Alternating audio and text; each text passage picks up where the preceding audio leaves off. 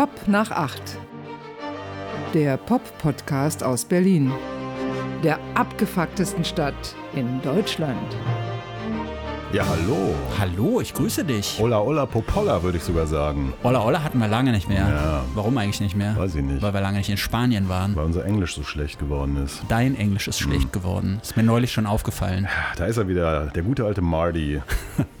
Ist gut gelaunt, ne? Weil Hm. er hier gleich, äh, man kann es ja ruhig mal offenlegen, man kommt hier an in Andys Casa, ne?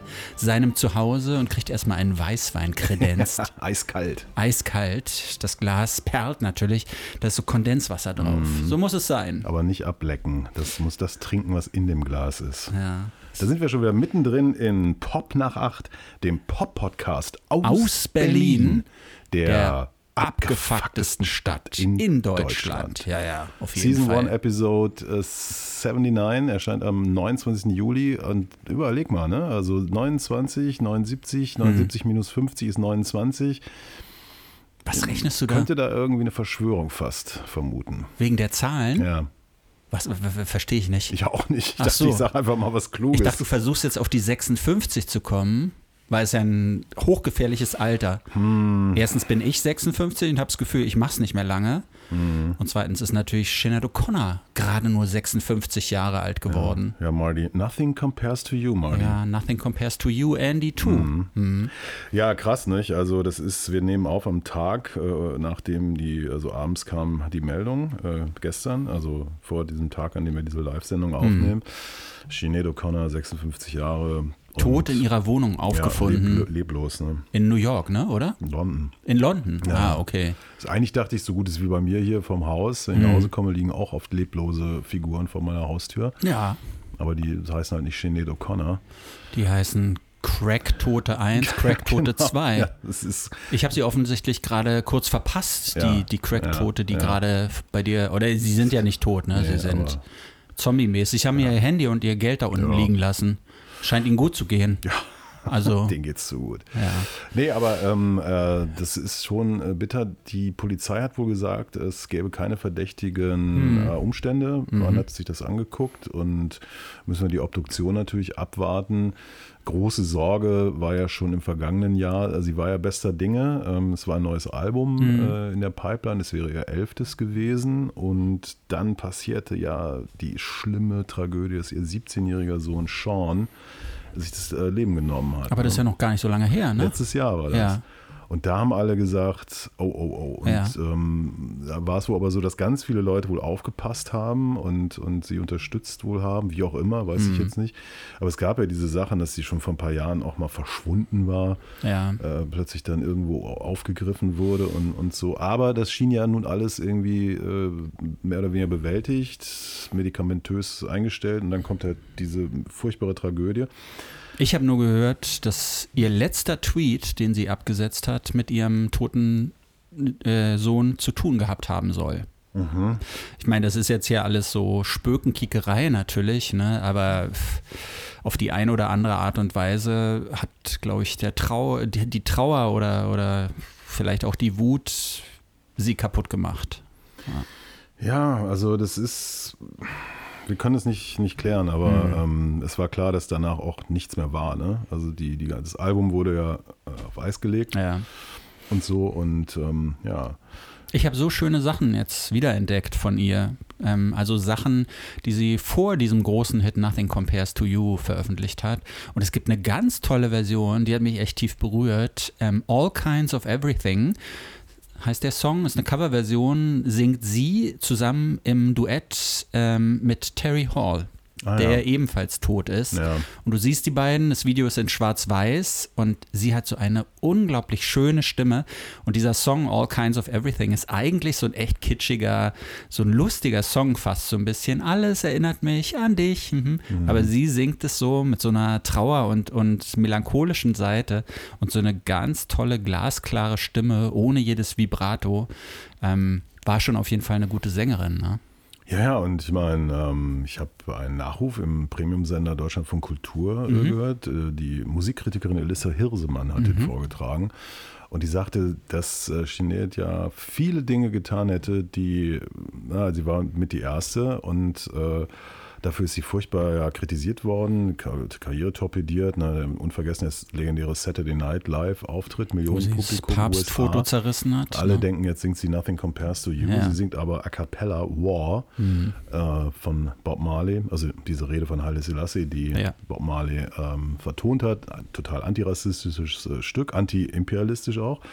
Und sagt am Ende, und wir müssen ja den wahren Feind bekämpfen und zerreißt halt dieses Foto. Und da gab es ja wirklich, ja, wurden ihre, ihre CDs irgendwie von äh, Planierraupen plattgefahren hinterher, also solche typischen US-amerikanischen Proteste weil sie halt diese ganzen Sachen damals auch anprangert. Und heute wissen wir alle, wie, wie unrühmliche, furchtbare Rolle der katholischen Kirche ja, in Irland, aber auch natürlich darüber hinaus und so weiter und so fort.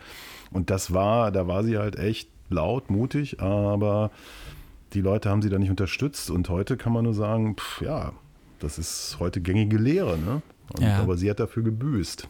Ja, und äh, ich meine, sie hat das ja nicht einfach so gemacht, ne, sondern sie ist ja mit von den Institutionen der katholischen Kirche kaputt gemacht worden. Klar. Sie ist ja wegen Ladendiebstahl sehr erwischt worden und dann musste sie für zwei Jahre in so ein Konvent und wurde wohl dort auch, wie schon zuvor, von ihrer Mutter echt heftig misshandelt und, und äh, wirklich nicht gut behandelt. Also das muss tiefe Spuren in ihr hinterlassen haben, sonst zerreißt er ja nicht einfach ein Foto vom Papst. Ja. Ja, Sinead O'Connor. Mhm. Ich fand es trotzdem krass, dass sie nie wieder dann später so einen Fuß in die Tür bekommen hat. Oder dass sie, das, das ging ja dann so Hand in Hand. Ne? Auf der einen Seite, ähm, weiß ich nicht, Plattenfirmen wollten nichts mit ihr zu tun haben so richtig. Und gleichzeitig hat sie das auch, glaube ich, immer noch ein bisschen verrückter gemacht. Also ich weiß, Dann- Psychologen dann- würden sagen, das Wort verrückt ist verboten, Ja, aber in dem ja. Fall, ich glaube, man kann das schon irgendwie sagen. Ähm, da war, da war irgendwas nicht in Ordnung. Dann ist sie zum Islam konvertiert, hat irgendwie alle drei Monate ihren Namen geändert. Ja. hat ähm, viel Irritierendes gemacht, aber ja, so. Mhm. Naja, farewell. Ja, ist trotzdem traurig, oder? Ich finde, Ja, es ist einmal mehr so ein, Das so, ist wirklich traurig. so eine, ja, eine Popgröße, die von uns gegangen ist und noch dazu so alt wie ich. Ist, ein, ist ein Monat älter als ich gewesen. Larry Schuber ist ja unwesentlich älter als du gewesen. 72 Jahre. Rest in Peace. Einer der führenden Country-Musiker Berlins. Ist Und Radiokollege, du lachst, der hatte lange Zeit beim RBB, ich glaube sogar schon damals beim SFB, eine natürlich. Country-Sendung. Ja, ja, Ne? ja, ja. Weißt du, wie man ihn nannte oder er sich nannte? Nee, Der Country Bear. Der Country Bear. Das muss man also allen Menschen außerhalb Berlins vielleicht Mhm. erklären, also eigentlich sogar außerhalb Westberlins. Ähm, Westberlin hatte eine riesige und hat, glaube ich, immer noch riesige Cowboy- und Indianer-Kultur. Ja, Im- hatten eine Westernstadt. Western in Reinickendorf im Norden der Stadt, Ja. wo irgendwie ähm, man so rumlief. Und ähm, ja, Country and Western, ganz große Nummer. Und Larry Schuber, wie hieß denn seine Band nochmal? Ich weiß es Ah, gar nicht. ich hab's Western. Union Ja. oder so. Ja, Western Union, ne? Oder? Ja. Und das war halt so ein Typ, der natürlich irgendwie anders als so Heavies wie Truckstop oder so Mhm. nicht wirklich Erfolg hatte. Ja. Und ähm, durch diese Radiojobs irgendwie mehr Geld verdient hat als, als mit seiner Musik. Ist wie bei uns. Obwohl, Klammer auf, Alfred 23 Hart hat Mhm. äh, kürzlich ein äh, Ding gepostet auf Facebook, wo eine Platte von mir zu sehen ist, die er sich wahrscheinlich jetzt gerade bei Discogs gekauft hat. Und jetzt in Südkorea sich anhört. Genau, Klammer zu. Okay, aber davon hast du ja nichts. Davon habe ich nichts. Ja, Du musst weiterhin beim Radio schuften, Vielleicht um da kein ja Geld eine, zu eine machen. Sendung im koreanischen Radio und spielt die dann. Dann kriege ich Fett GEMA. Ja, und dann entdecken dich erst die koreanischen Kids und dann die japanischen Kids und ehe du dich versiehst, bist du eine Lichtgestalt in Asien. Ja. Und Larry Schuber ist halt so ein Typ, ähm, der von sich glaubte tatsächlich, er ist the shit mit dem, was er da macht. Ja. Und man wurde den nicht los. Also das ist dann so, du hast ja dann so Leute in solchen Radiosendern, die sind schon ein bisschen älter, obwohl so alt war er ja noch gar nicht, ein bisschen älter als du mit seinen 72. Ja.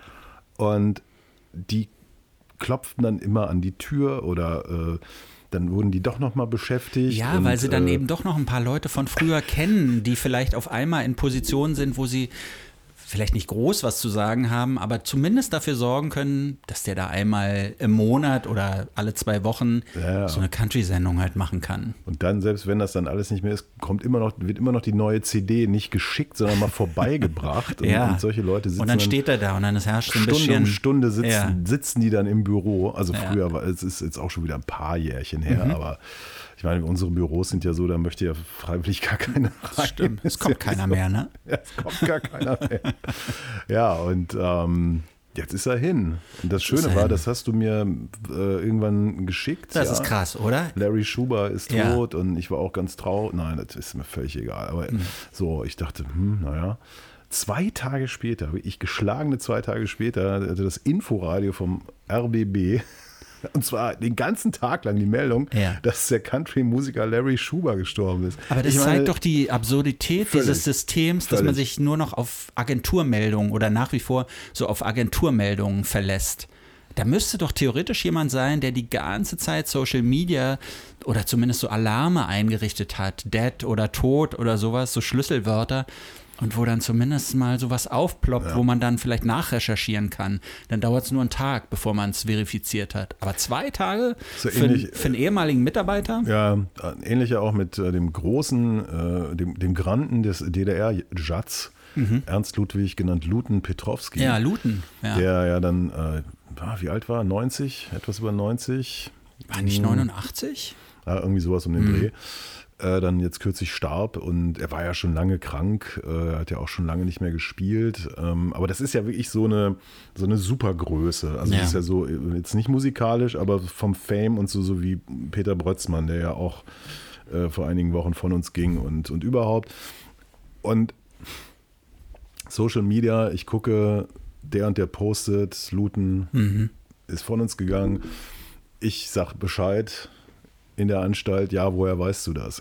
so, wo ist die Quelle? Und ich so, ey, wenn ich jetzt nach der deutschen Presseagentur Ja. gehen würde, dann könntet ihr nächste Woche den Nachruf senden, Ja. weil die haben überhaupt keinen Plan mehr und so, ne? Aber da haben sich zumindest einige dann aufgemacht beim Deutschlandfunk Kultur, wo er ja auch äh, ab und zu noch moderiert hatte oder vorher früher mal moderiert hat. 100 Jahre, ja. Und die hatten da tatsächlich noch so ein bisschen persönliche Kanäle und konnten es relativ schnell verifizieren, dass dem wirklich so ist, dass er tot ist. aber ist, weißt du, Natürlich. Person XY postet das und ich weiß genau, das, Das stimmt. ist der Erste, der angerufen wird von eben der jetzt Witwe Uschi Brüning, sagt, Mensch, jetzt der Luten. Klar. Ne? Aber als. Gabi Delgado Lopez gestorben ist, ich war ja auch einer der ersten, der es bei Social Media gesehen hat, habe ich im Sender angerufen. Äh, es war schon abends, ne? Und habe gesagt, hey, das müssen wir unbedingt machen. Und die Redakteurin, Schrägstrich Moderatorin, sagte auch erstmal, aber ist das schon bestätigt? Und ich meinte, naja, Robert Görl hat es auf seiner Facebook-Seite verkündet. Ich kann mir jetzt nicht vorstellen, dass der das einfach so machen würde. Natürlich ist da immer eine ganz kleine Chance, dass es nicht stimmt, aber ja, wir haben es dann gemacht und dann war auch relativ schnell klar, okay, ist leider wirklich so. Jahre ist es her. Es war der Beginn der Pandemie praktisch. Ja. Mensch, so viele Minuten schon rum und ich weiß noch, beim letzten, bei der letzten Folge haben Leute schon Tränen gelacht über den ersten Minuten, jetzt ist alles so traurig. Ja. Aber gut, so ist das Leben. So, so kam es mir übrigens, ey, wir machen jetzt einfach mal kurz so weiter. Ich, ich mache ja einmal im Monat eine Kolumne, die Club-Kolumne für den Deutschlandfunk, wo ich so Geschichten aus der Clubkultur, aus Ja. Techno-House und vom DJ erzähle. Und in der neuen Kolumne, die genau an dem Tag gesendet wird, wo dieser Podcast hier veröffentlicht wird, rede ich über Laurent Garnier, der aus gesundheitlichen Gründen seine DJ-Karriere aufgeben will, über Kirk DeGiorgio, so ein bekannter englischer Techno-DJ, der ähm, aus gesundheitlichen Gründen seine Karriere beenden muss, über Claude Young, der Detroiter DJ-Legende, der genervt ist vom und gelangweilt vom Business und sich deshalb zurückzieht. Und da waren noch zwei Namen, da hätte ich noch weitermachen können, aber es war mir zu deprimierend. Musste das alles verkünden, kam mir vor wie so eine alte Männerkolumne auf einmal. Ja, aber ich meine, es ist doch so. Also, Alle unser Alter. ja, ja, ja. Hm. Ich habe äh, lustigerweise heute mit Rainer Trüby gesprochen.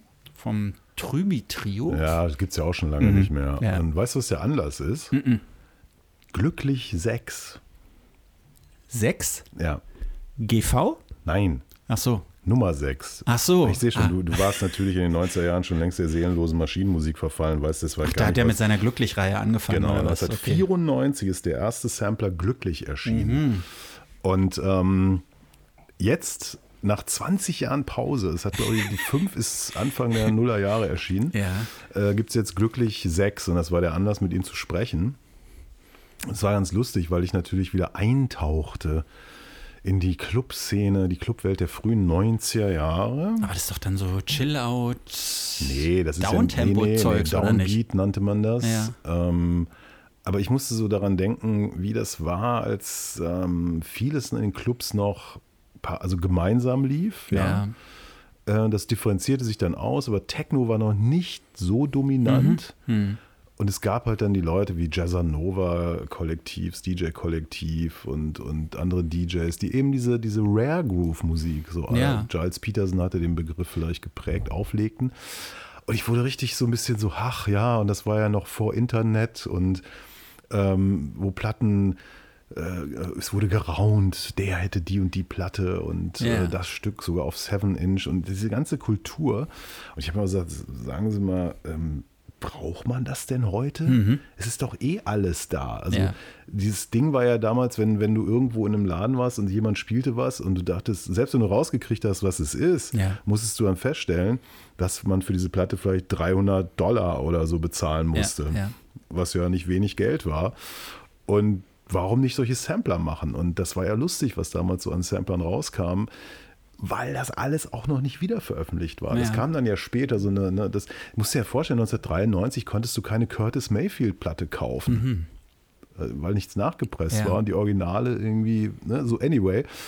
Und dann meint er so, ja, naja, also es ist schon so, dass irgendwie so ein Stück von dem einen Typen, ähm, das ist nie auf Platte erschienen. Äh, da ist irgendwie, gab es mal eine CD-Edition, aber das hat auch keiner mehr und der hatte das Stück noch auf Kassette. Oder von irgendeiner anderen Platte äh, ist mal eine, eine, äh, eine Reissue erschienen auf CD mit einem Stück extra, Ach, was es nicht auf die ja. Originalplatte geschafft hat, aus welchen Gründen auch immer.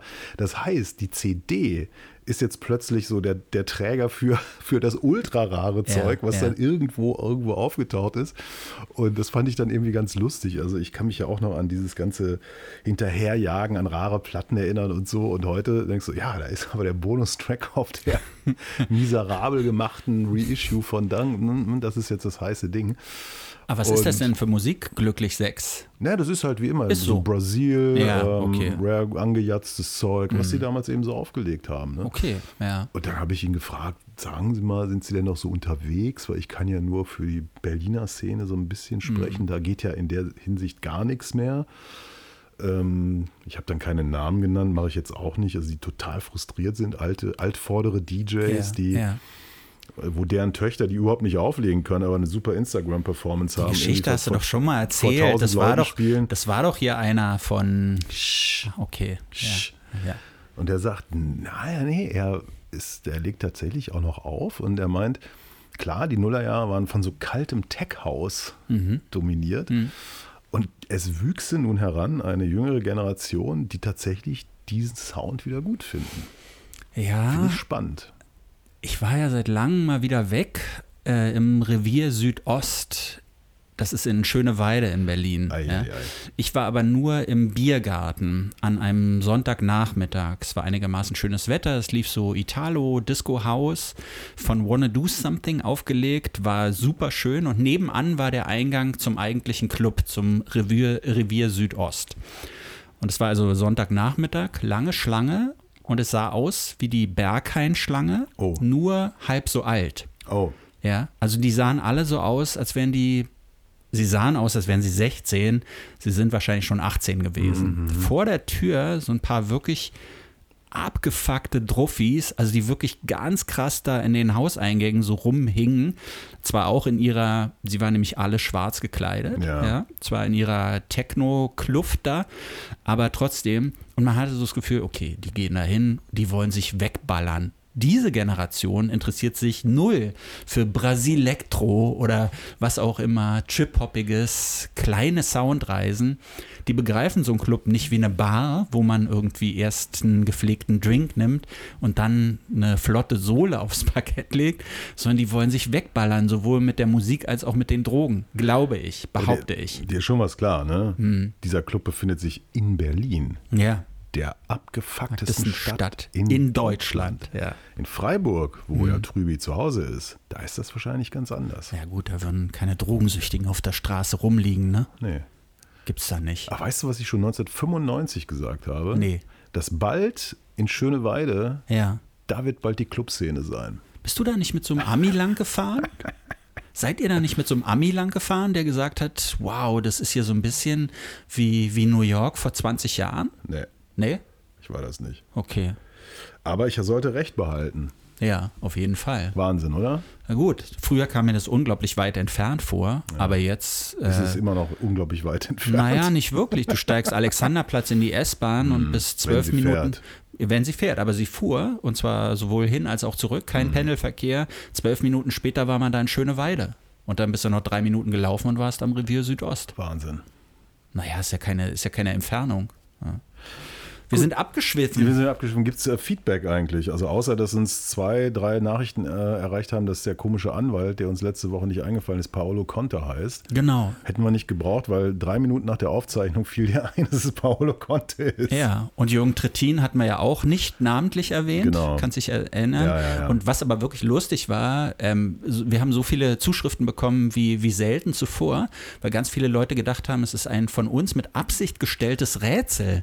So ein Mitmachradio praktisch, ein Mitmachpodcast. es fiel doch nirgendwo das Schlagwort, es gibt was zu gewinnen oder Es so. g- gibt nichts zu gewinnen, außer Ruhm und Ehre. Aber es waren jetzt so viele, die sofort geschrieben haben über alle möglichen Kanäle. Instagram und natürlich unsere Mail, ne? mail at popnach8.berlin. Die 8 Als als, Ziffer. Ziffer. Da kam viel an und ähm, mich hat über Twitter mich Sachen erreicht und, und, und. Ach, Twitter heißt ja gar nicht mehr Twitter. Twitter Hm. X. heißt ja jetzt X. X, ja. ja. Ähm, ja, und deshalb, vielleicht sollten wir das öfter machen, solche Fragen stellen. Ja, vielleicht liegt es auch daran, dass unsere Reichweite ins Enorme gesteigert Mhm. wurde, weil du als Techie rausgefunden hast, wie man uns jetzt bei Amazon Music und Deezer anmeldet. Genau, wir sind jetzt seit praktisch ab sofort, eigentlich seit der letzten Folge, kann man uns nicht mehr nur über Spotify oder über Apple Podcast oder natürlich über popnach8.berlin direkt hören, sondern auch noch über Deezer und über Apple Music. Die haben ja auch eine eigene Podcast-Abteilung offensichtlich inzwischen. Da sind wir angemeldet und ich erwarte einfach, dass das sich auf unsere Hörerzahlen niederschlägt. Ja. Ja. Alle ich, Folgen sind übrigens schlagartig von einer Sekunde zur nächsten. zu hören. Das muss doch aber Leute ansprechen. Haben uns vorher nicht gesehen, waren nur da bei Amazon oder bei dieser unterwegs und jetzt auf einmal, ach guck mal an, Ja. Pop nach acht, da höre ich doch mal rein. Weißt du, was auch unheimlich ist? In der letzten Episode hatten wir doch über unsere Fans gesprochen. Da fiel mal wieder der Name Antje Kröger. Ja. Du erinnerst dich, die Ja. herausragende Fotografin. Aus Leipzig aus und Leipzig. Berlin, ne? Ja, nee, Leipzig. Ach, nur Leipzig, Ja, Leipzig, ja. Und ähm, ich bin ja tatsächlich dann, äh, war ein paar Tage in dieser Premiumstadt Leipzig Mhm. und äh, bin vorgestoßen in die Kulturspinnerei. Also, das ist so ein altes, riesiges Gelände. Ah, so wie hier die Kulturbrauerei in Ja, Berlin. aber oder äh, in geil. Ja. Also in Berlin hätte man längst schon irgendwie, äh, keine Ahnung, wie viele Millionen rausgepresst aus Mhm. diesem Wahnsinnsgelände. Und das ist wirklich so das Zentrum ähm, der, auch der Leipziger Schule. Also da ist dann sind diverse, also du kannst, also es gibt alles. Du kannst irgendwie Malereibedarf, also Kunstbedarf kaufen. Ein. Ja. gigantisch großer Laden ist dort. Ähm, es gibt diverse Galerien, darunter die sehr berühmte Eigen und Art, Mhm. die Neo Rauch auch vertritt. Ähm, und ja, dann so eine diverse Ausstellungsräume. Und ja gut, wir gehen da so lang, es war ein etwas regnerischer Tag und betreten schwungvoll die Galerie Eigen und Art. Und aus, meine Freundin meint so, hm? Und ich so, hä? Und gucke so, wer steht vor mir? Antje Kröger. Antje Kröger. Und du hast sie erkannt? Weil ich hätte Ich gar sie, nicht. äh, natürlich, sie hat aber erst mich erkannt, wo Ach ich so so, dachte, ja. wie geht denn das? Und ich dachte, ja gut, ist natürlich über, bekannt über Instagram und Ja. sonst wie. Na, und, Und über unsere Webseite, mein Lieber. Es war ein großes Hallo, Ja. ein, ein, ein groß gegenseitiges Respektsbekunden Mhm. und ähm, herrlich. Ich meine, was für ein Zufall. Und sie sagte, ach, das ist ja, das ist ja Wahnsinn. Und weil sie ja doch immer sonntags aus dem Bett fällt, wenn sie ihren Namen hört, äh, Ja. wenn sie ihren Podcast hört und so. Ich dachte, oh, das ist natürlich auch krass. Jedes Mal aus dem Bett fallen. ist jetzt wahrscheinlich schon wieder aus dem Bett gefallen. Ich finde das gut, dass wir so ein paar Lieblinge haben. Was soll denn, was soll die Nachbarn denken? Ja. Oh, die Kröger ist wieder aus dem Bett gefallen. Ähm, nee, fand ich herrlich. Und sie meinte, wenn, wenn ich das nächste Mal wieder da bin, dann müssen wir mal einen trinken gehen. Mhm. Ja. Muss natürlich mal mitkommen, Marty. Ja, aber äh, du hast ja mal die Geschichte erzählt, dass Detlef Diedrichsen zu dir gesagt hat, da müssen wir mal, wollen wir ein Bier nehmen? Bier- Und du noch- wusstest noch, schon, Noch ein Bierchen? es wird schlimm. Es wird ne? schlimm. Ich weiß nicht, wenn Antje Krüger sagt, da müssen wir mal ein Trinken gehen. Ja, in Leipzig, keine Ahnung. Ich meine, Mhm. da ist ja früh Schluss abends. Ich glaube, die Ja. tanken ganz schön schnell und viel dort. Ja, ja. Das ist ja auch viel billiger. Gibt es da eine Sperrstunde eigentlich? Ja, ja, klar. Ach, wirklich? Ja, Was heißt das? Wann ich ist da glaube 3 Schluss? Uhr oder so Ja. ist für die normalen Gaststätten endgültig Schluss. Okay, für unser Alter ja nicht so schlimm. Ne? Nicht so Weil schlimm, nee, nee, nee. Wann hält man schon mal bis 3 Uhr durch heutzutage? Ja, Aber aber als ich in den 80er Jahren in Leipzig war, da waren die Getränke für mich unfassbar billig, wenn man welche gekriegt hat. na, weil du 1 zu 8 hier West, West-Euro in, in Ostmark umgetauscht hast, oder was? Logisch. Ja, wo wir schon bei Zahlen sind, nicht? Ja. Ähm, es ist ja jetzt, äh, wir haben schon lange, lange drüber gesprochen und jetzt ist es äh, heute am Tag, an dem wir diese Live-Ausgabe aufzeichnen, erschienen. Der Rolling Stone, Ja, der Deutsche, der Deutsche muss man sagen, genau. mit der prallen Titelseite Die 500 besten Alben aller Zeiten, die neue Liste. Was ist, dein erster, was ist dein erster Kommentar dazu? Muss, die 500 besten Alben der bisherigen Popgeschichte. So ist es korrekt. Ja. Ich wusste, dass du es sagen würdest, beziehungsweise ich wollte unbedingt dich darauf ansprechen, weil das hat mir natürlich viel Spaß gemacht. Ja, ältere Fans dieser Sendung, dieser, dieses Podcasts werden sich erinnern, wir haben an dieser Liste mitgewirkt. Und Genau. zwar schon vorm Jahr oder Das sowas. Jahr her haben sein wir angefangen ja. Mhm. und haben jeweils unsere Top 50 da eingereicht. Also unsere 50 bisherigen besten Alben der Popgeschichte. Mhm. Und ein bisschen ist daraus ja, glaube ich, auch unsere, unsere Klassiker-Rubrik so entstanden. Ja, mag ne? sein. Ich weiß, kann, kann mich gar nicht Ja. daran erinnern. Also zunächst mal, ich äh, hasse Listen. Also im Sinne von, wenn mich jemand fragt, mach doch mal eine Liste, Ja, ja, dann sage ich immer so, ah, ich, ich kann gerade nicht Ja. und so und Aber du weißt warum. äh, weil es so anstrengend Na, ist. es ist anstrengend, man hat nichts davon, weil ein niemand für diese Liste bezahlt. Ja, das stimmt. Man schafft Content für andere Ja. und dann wird man so unter ferner Liefen genannt, dass man dabei daran teilgenommen hat, wenn man Glück hat. Ja, ja, aber immerhin Mhm. werden wir in dieser auf, auflagenstarken Zeitung mit Namen und Tätigkeit genannt. Ja. Unter anderem ja auch Podcaster, Pop nach acht. Das steht da drin, Das sowohl da bei drin. dir als auch bei mir. Genau, super. Also doppelte äh, Werbung. Es sind ja gratis. über 130 Leute, die da befragt Ja, wurden, ne? ja. aus allen Bereichen. Ich habe mich so ein bisschen gewundert.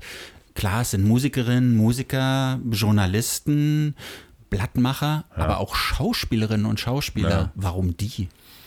Oh, keine Ahnung, vielleicht Hatten sie einen übrig, von dem sie wussten sie nicht, was sie mit dem machen sollen. schmückt. Ich, ich weiß es nicht. Mhm. Also ich hasse das total, solche Listen zu erstellen, aber ich habe mich dann breitschlagen lassen. Hast du nicht sogar gesagt, mach doch mal oder so oder keine ja. Ahnung? Ja, Mike Brüggemeier vom Rolling Stone hatte uns angeschrieben. Ne? Ja. Und dann haben wir gesagt, ach komm, lass uns das doch mal machen. Ich Genau. dachte ja, dass es sehr viel schneller geht und dass wir dann gleich Content haben, Mhm. über den wir hier bei Pop nach 8 sprechen können. Und ich habe dann mich einfach hingesetzt und bin dann so quasi chronologisch vorgegangen Mhm. und ähm, dazu vielleicht gleich mehr.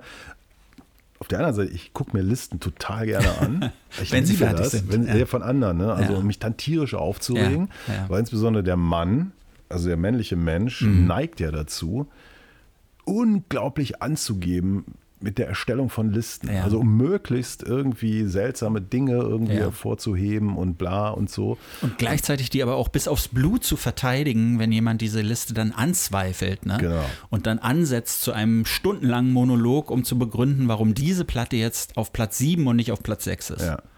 Anders als das britische Mojo Magazine, die ja auch mal so Jahrescharts haben, Ja.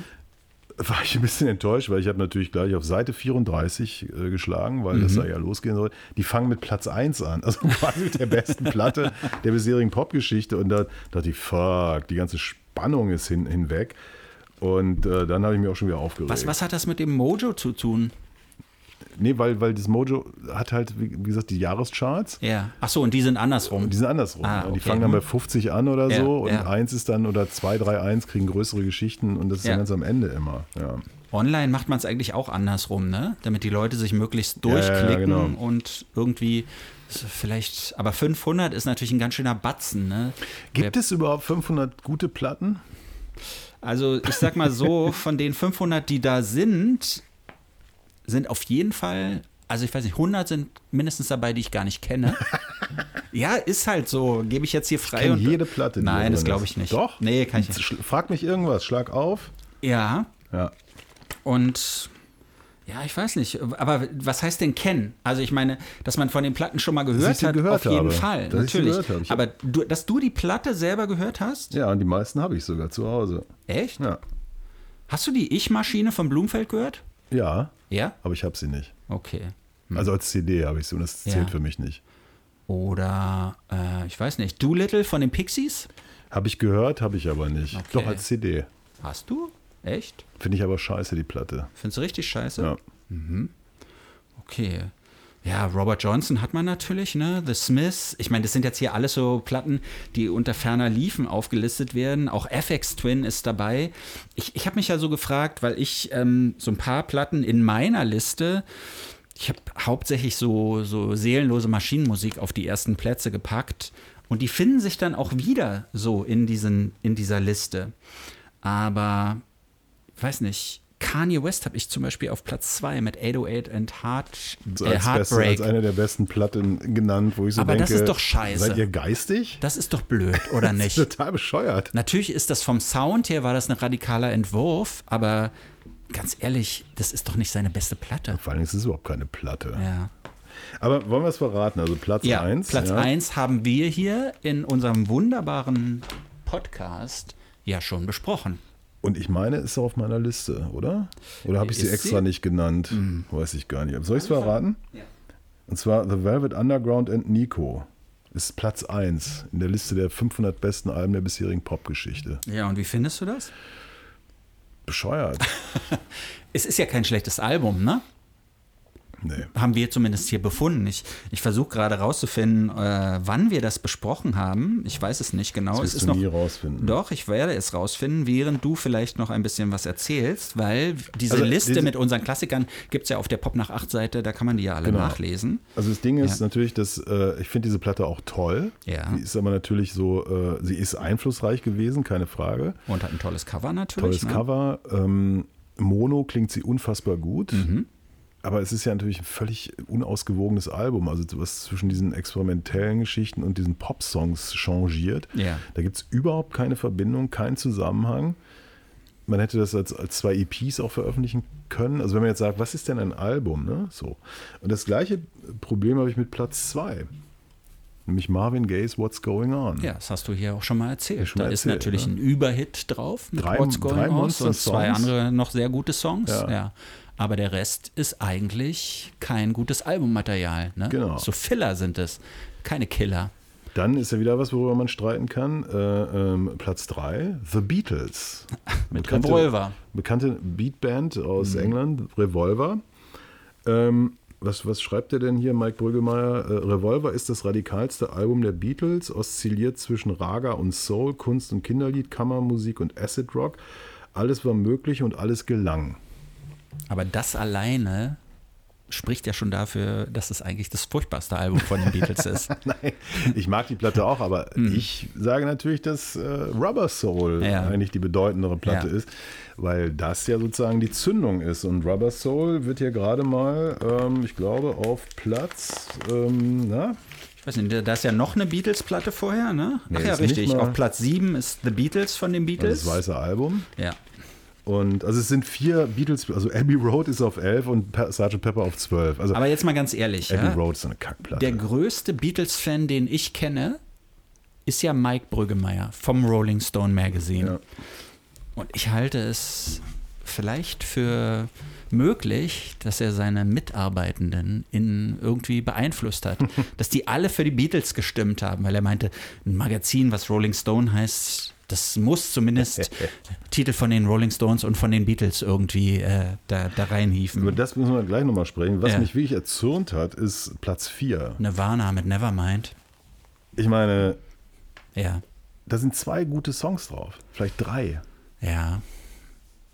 Und trotzdem kann ich es verstehen, dass es so hochgewählt wurde, weil das natürlich eine Generation ist von Leuten, die da jetzt abgestimmt haben, für die dieses Album praktisch die Welt bedeutet hat. Und zwar vielleicht nicht wegen der musikalischen Qualität oder so, sondern weil es einfach damals, ich, ich habe es auch als extrem radikal empfunden, dieses Album, und fand es irgendwie so beeindruckend, dass diese Art von Musik jetzt die Charts sprengt, sozusagen. Ich habe es mir dann da später nochmal angehört und dachte so, was, was habe ich da eigentlich geglaubt, für eine Radikalität zu Ja, hören? weil du die Melvins nicht kanntest. Ja, Die Melvins sind doch eigentlich die viel bessere Band aus dieser Gegend und dieser Zeit. Jetzt schreibt wieder der eine Typ, ja, aber Nirvana, das war die Band, die der Welt den Grunge nahegebracht hat. Ja. Ja, fuck it. Platz 5, Rumors, Fleetwood Mac. Haben wir besprochen, ja. Haben wir auch, besprochen, ne? äh, Übrigens. Nico und The Velvet Underground in Episode 37 Ach, schon. an, ja. So lange ist es schon her. Äh, Rumors, ja, also Mo- Monster-Album, aber Platz 5 der, der besten Alben der bisherigen Popgeschichte. Ja, das ist schwierig, ne? Ist vielleicht auch ein bisschen davon beeinflusst, dass Fleetwood Mac jetzt ja gerade letztes Jahr nochmal dieses Natürlich, Revival hatten, dieses natürlich. TikTok-Ding da und auf einmal in aller Munde waren und wieder in den Charts Ja. und so. Das bleibt halt bei solchen Momentaufnahmen und nichts anderes sind ja solche Listen, bleibt es dann natürlich irgendwie nicht ohne Folgen. So, damit Wolfgang Döbling auch mal noch einen Text schreiben darf für Rolling Stone, ist Pet Sounds auf Platz 6 gelandet. Das finde ich ehrlich gesagt. Mir sind die Beach Boys wirklich inzwischen so egal und ich finde auch, je länger die Zeit voranschreitet, desto schlechter sehen die im Vergleich zu den Beatles aus. Ja, natürlich. Aber ähm, der Witz ist, wenn du so leicht einen Sitzen hast Mhm. und dir ähm, eine frühe Mono, ich habe eine ganz, ganz frühe Monopressung Ja. dieser Platte, vielleicht sogar eine Erstpressung, bin mir nicht sicher, und die dann volle Möhre anhörst, das ist Wahnsinn. Mhm. Es ist, wie das, es ist schon, ist schon toll. Schon toll. Good Vibrations, ja, oder was? Good Vibrations ist da gar nicht drauf. Sondern? Was ist denn der große Hit von Pet Sounds? Äh, Sloop John B. Das ist der große Wouldn't Hit It von Be Nice. Wouldn't It Be Nice? Ja. Genau. Und Sloop John B sollte übrigens gar nicht drauf. Hm. Wollte Brian Wilson so, aber egal.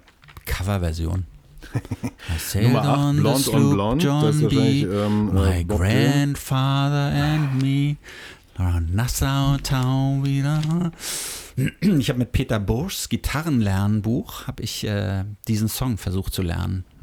Das ist der mit dem ersten Kapitel. Ehrlich. Ja. Ich bin nicht übers Vorwort hinausgekommen damals. Das ja so Ich unbegabt. muss auch sagen, nach fünf äh, Tagen hat mich die Lust verlassen. Ja, natürlich.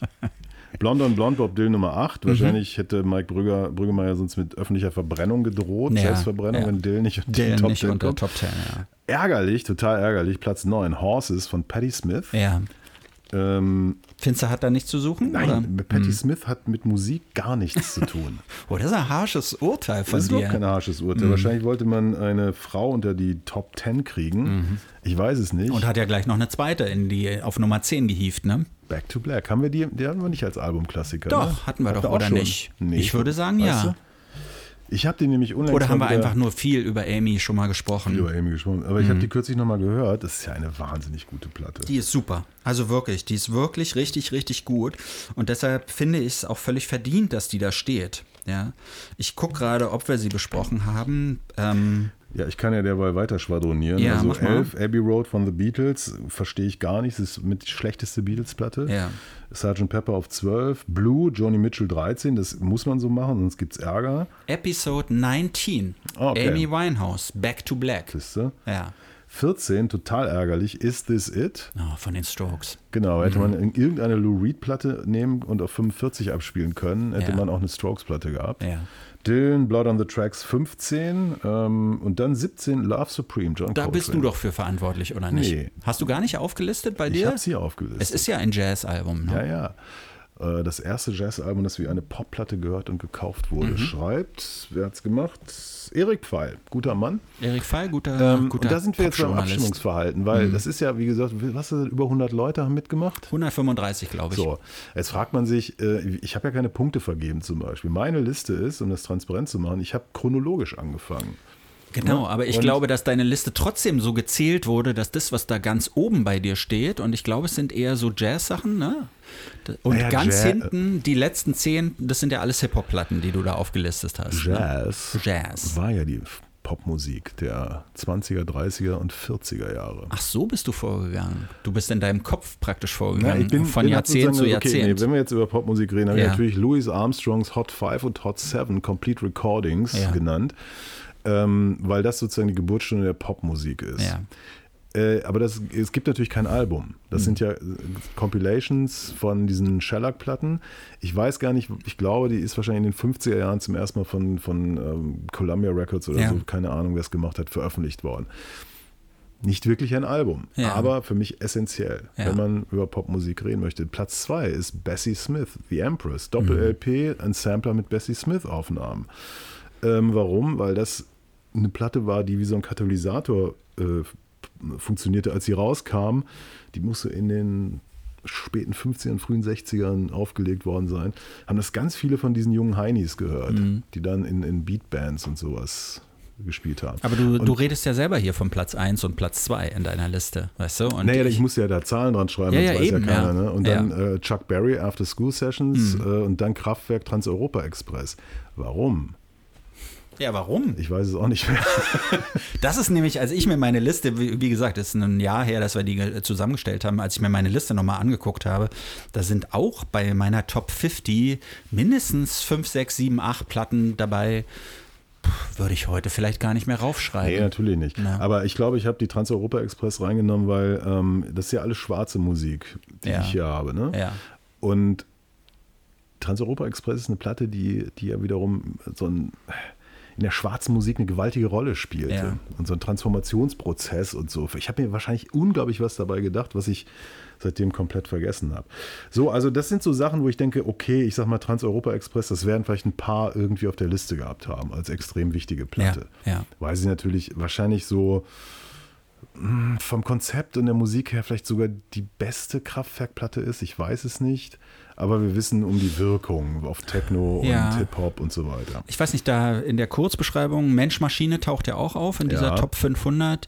Und da steht eben drin, ich glaube, es hat sogar Mike geschrieben, bin mir nicht ganz sicher, dass das seiner Ansicht nach die, äh, die so konzeptuell, konzeptuell überzeugendste Mensch-Maschine? Ich dachte Kraftwerkplatte ist. Computerwelt. Nee, Computerplay-Welt wäre von den Themen her so interessant, weil das alles Themen sind, die heute von der Wirklichkeit eingeholt oder vielleicht sogar aufgenommen worden sind. Aber so vom Sound her und auch von seiner Wirkung auf die Hip-Hop-Welt, ähm, weil da ja auch viel gesampelt wurde, behauptet er, Hm. wäre so.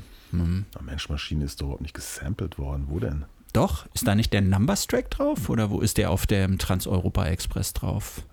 Nein, der ist auf äh, Computerwelt. Jetzt müssen wir mal gucken. Du meinst eins, zwei, Warte, warte, drei, warte, warte. vier, Ja, fünf. also bevor, wir, bevor ich mich hier um Kopf und Kragen rede, muss man natürlich mal einmal ganz kurz gucken und vorlesen, was hier steht. Weil wir selber haben uns ja schon sehr oft über Kraftwerk unterhalten und kann man nicht oft genug tun.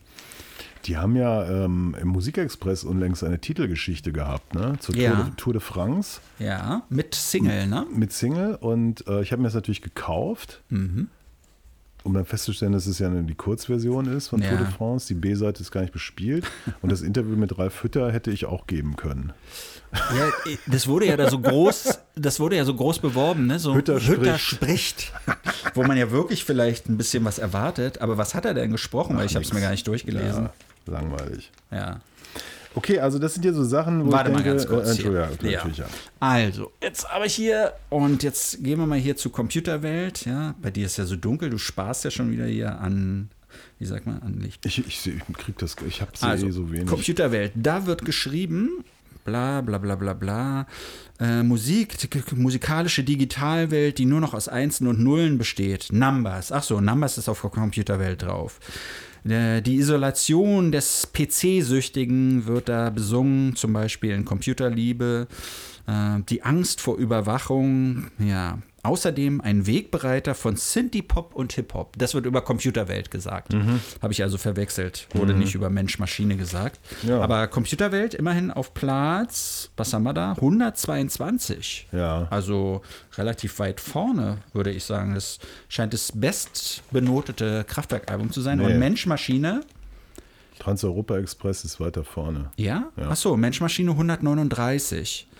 Und was wird da gesagt? Da heißt es, hm, aha. na, na, na, die Roboter, ja, ja, mhm. Aber allein der Sound dieser Düsseldorf-Produktion verkörpert auch noch bla bla bla Klänge der Zukunft, globale Klänge der Zukunft. Welche Matchmaschine? Ja. Hm. Quatsch. Was steht da? Blödsinn. Bist du sicher, dass hier, dass hier ähm, Trans-Europa-Express weiter vorne ist? Weil ich habe es nicht gesehen. Vielleicht möchte ich es einfach. Möchtest du gerne. Aber wie gesagt, es ist, ich finde spannend, also so ein paar Sachen, äh, ich habe die auf meiner Liste und dann kommt irgendwo im Verlauf dieser Liste Herbie Nichols Trio. Ja. So. Und das ist ein, ein sehr obskur gebliebener Pianist, der eigentlich erst nach seinem Tod, also er ist nach seinem Tod sofort vergessen worden und irgendwann später haben den Leute wiederentdeckt. Der hat, ähm, lass mich nicht lügen, um die 30 Aufnahmen hinterlassen. So viel mehr Mhm. gibt es nicht von ihm.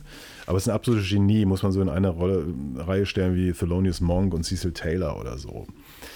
Diese Platte also taucht in dieser Liste auf und ich denke so, von den anderen, niemand wird diese Platte in seiner Top 50 Liste haben. Das glaube ich einfach nicht. Ja, wie, dann, Aber sonst, wie, wie kommt sie denn da rein? ja, ja, weil natürlich die Schlaumeier da singen, oh, guck mal, Müller hat hier, fuck, wer ist Herbie Nichols? Das müssen wir erstmal recherchieren. Dann kommt so raus, so, oh ja, natürlich. Und ähm, der Text dazu ist dann auch noch so abgeschrieben, ja, diese Mischung aus eben karibischen Klängen, Jazz und Dixieland. Auf diesen Blue Note-Aufnahmen von Herbie Nichols hörst du nicht ein, eine Millisekunde Dixieland. Mhm. Der hat aber in Dixieland-Bands gespielt, um Geld zu verdienen und kommt aus der Karibik. Okay, ja.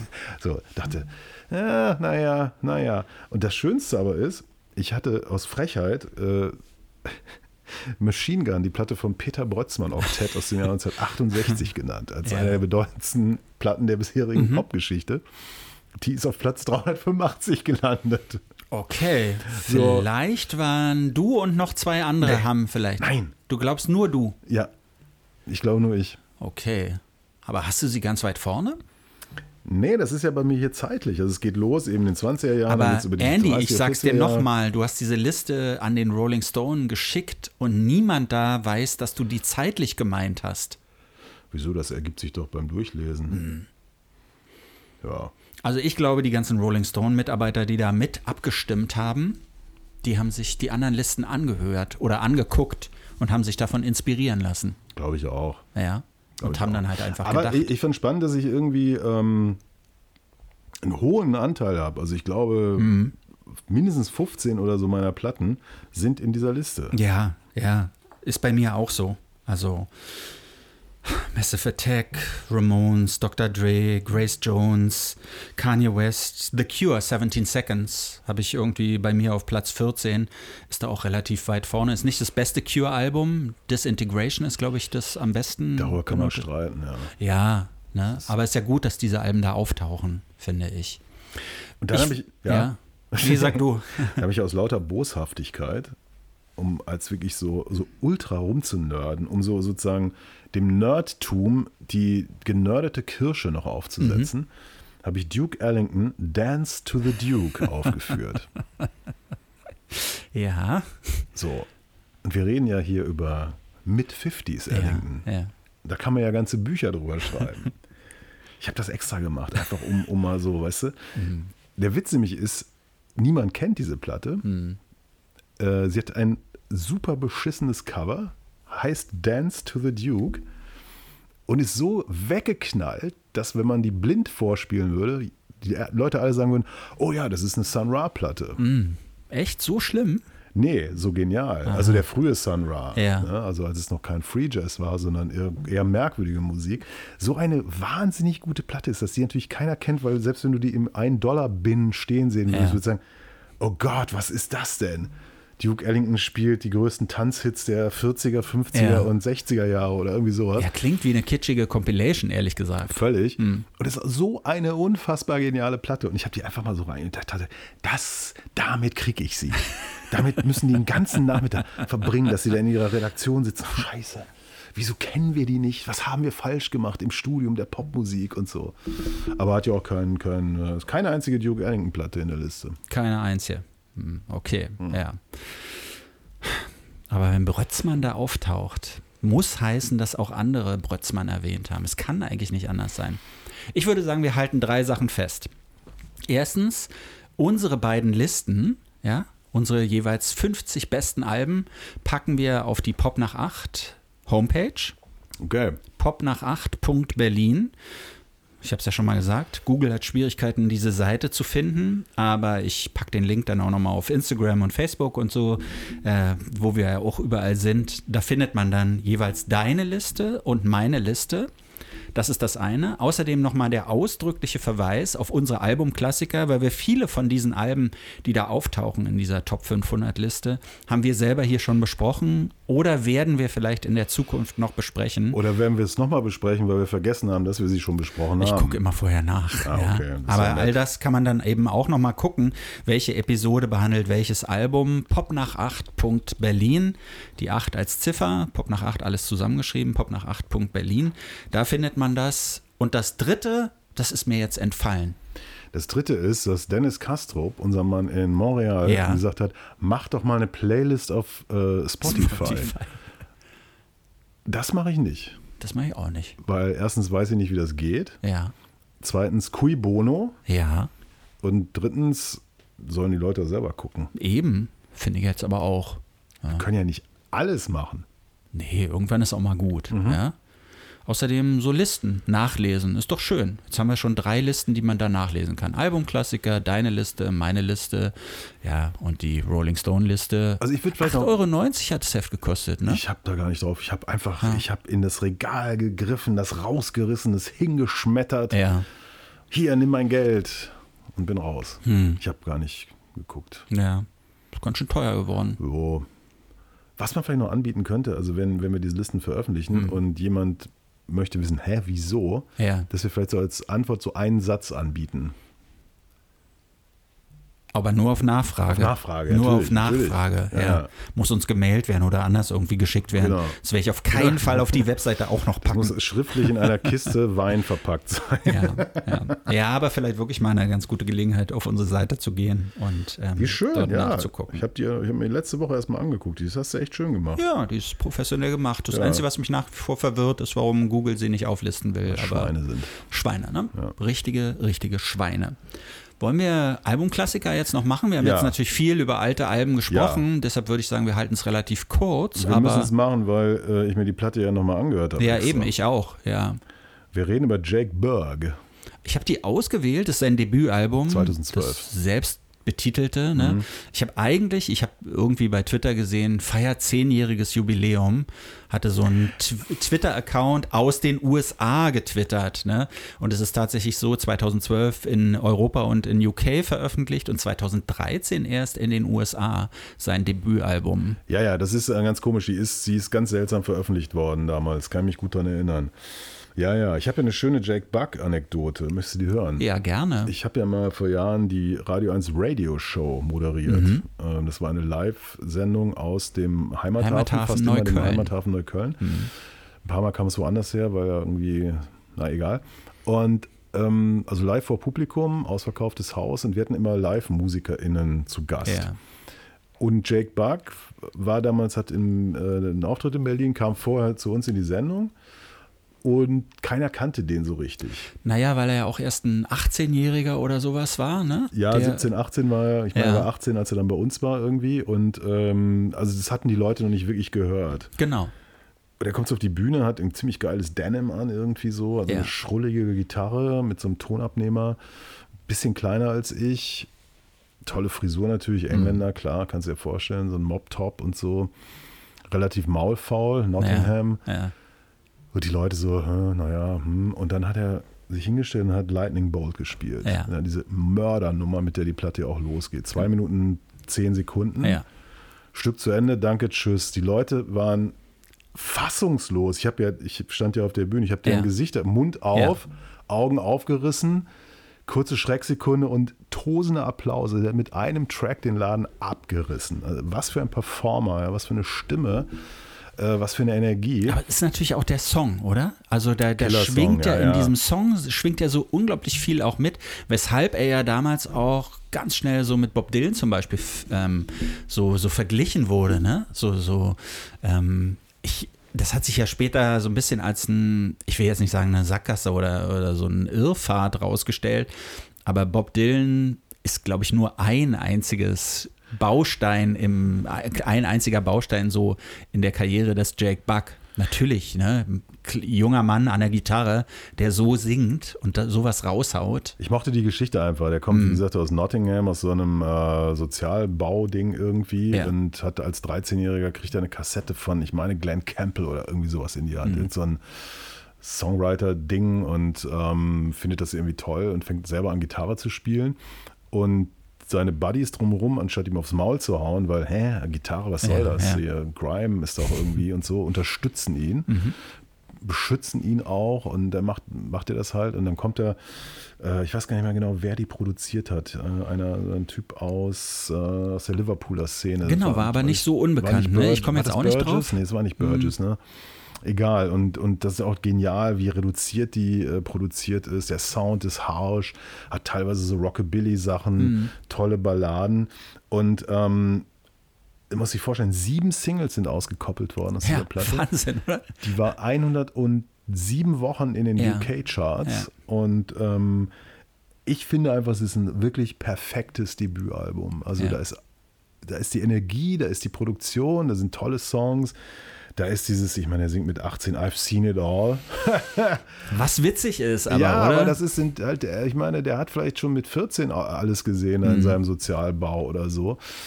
Und natürlich konnte er das dann nicht so reproduzieren ähm, auf den nächsten Alben, die dann kamen. Da waren aber immer auch noch tolle Songs drauf. Ne?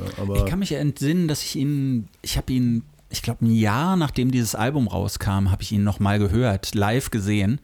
Und da hat er halt immer noch die gleichen Songs so gespielt und ich weiß noch, dass ich damals gedacht habe, warum geht das nicht weiter? Der wurde so als Wunderkind verkauft, ja, und da muss doch nachgelegt werden. Da muss irgendwie, warum findet der nicht statt? Aber ich glaube, der hat auch in Deutschland nicht richtig stattgefunden, weil er nicht richtig gezündet hat hier bei uns. Das war, glaube ich, mhm. schwer zu verkaufen, diese Art von Musik, weil die so gar nichts Modernes irgendwie so, so angesprochen hat.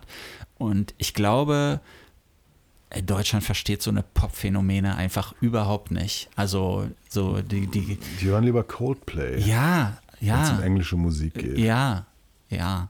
Ne? Aber ich, wie gesagt, äh, habe mir das Ganze ja nochmal angehört und ich war wieder total begeistert. Es ja. fühlte sich an wie damals äh, großartig und ich finde es auch toll. Er hat ja auf seiner letzten Platte, die ich mal im vergangenen Jahr rausgekommen mhm. ist, ein ganz andere, also ein Move gemacht, ist jetzt so elektronischer er, unterwegs. Er klingt fast ein bisschen, da ist ein Song drauf, da würde man denken, könnte auch ein Ed Sheeran zum genau. Beispiel sein. Das war, ja. glaube ich, der Versuch, ihn jetzt auf einmal in so eine Ed Sheeran-Ecke zu stellen. Ja. Und deshalb, ich bin immer nur so ein bisschen.